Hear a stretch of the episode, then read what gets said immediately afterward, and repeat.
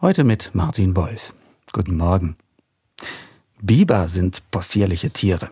In der Natur konnte ich zwar noch nie einen beobachten, aber wie so ein Biber aussieht, das weiß ich doch ganz gut.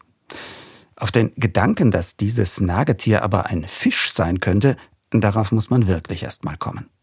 Die Mönche im Mittelalter sind darauf gekommen. Aber nicht, weil sie dumm oder ungebildet waren, sondern eher im Gegenteil, auf eine listige Weise clever. Mönche mussten damals nämlich viele Fasttage einhalten. Und Fasten hieß eben auch kein Fleisch auf dem Tisch. Unfreiwillige Veggie-Tage also.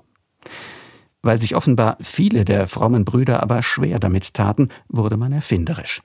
Fisch war nämlich auch an den Fastentagen erlaubt, und so erklärte man den Biber einfach kurzerhand zum Fisch. Schließlich lebt der ja am Wasser und hat sogar einen breiten, geschuppten Schwanz. Gewissen beruhigt, Biber auf dem Teller. Den Tieren, die es damals noch zahlreich bei uns gab, ist das natürlich nicht gut bekommen. Irgendwann galten sie als ausgerottet, freilich nicht nur wegen der Mönche. Deren listiger Findigkeit sollen wir übrigens auch die schwäbische Maultasche verdanken, in der sich bekanntlich klein gehacktes Fleisch gnädig in einer Teigtasche verstecken lässt. Noch heute heißt sie deshalb im Schwäbischen auch das Herrgottspscheißerle. Ich glaube allerdings kaum, dass man Gott hinters Licht führen kann, nur sich selbst. Für Gott dürfte es nämlich ziemlich egal sein, ob ich am Freitag Fleisch esse oder nicht. Ob ich in der bevorstehenden Fastenzeit zwischen Aschermittwoch und Ostern nun faste oder es bleiben lasse. Aber vielleicht ist es für mich ja nicht egal.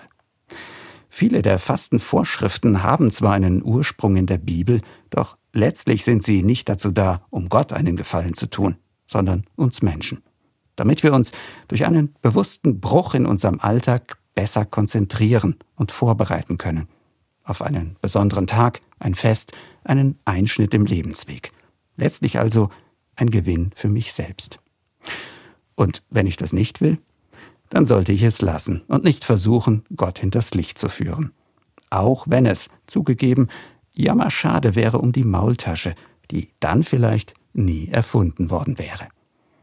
Martin Wolf aus Kaiserslautern, Katholische Kirche.